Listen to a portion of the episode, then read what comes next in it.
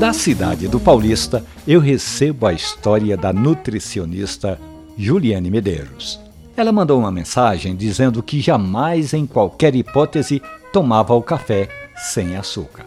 Quando entrou na faculdade, Julie, como era chamada pela avó, foi percebendo que o açúcar tirava o sabor original do café.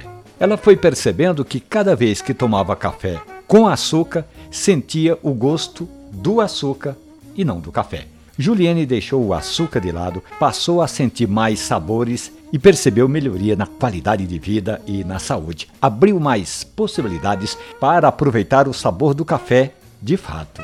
Faça como Juliane Medeiros, mande sua história que nós contamos por aqui. Você pode ouvir essas e outras dicas no agregador de podcast da sua preferência ou ali na nossa página radiojornal.com.br. Café e conversa, um abraço, bom café.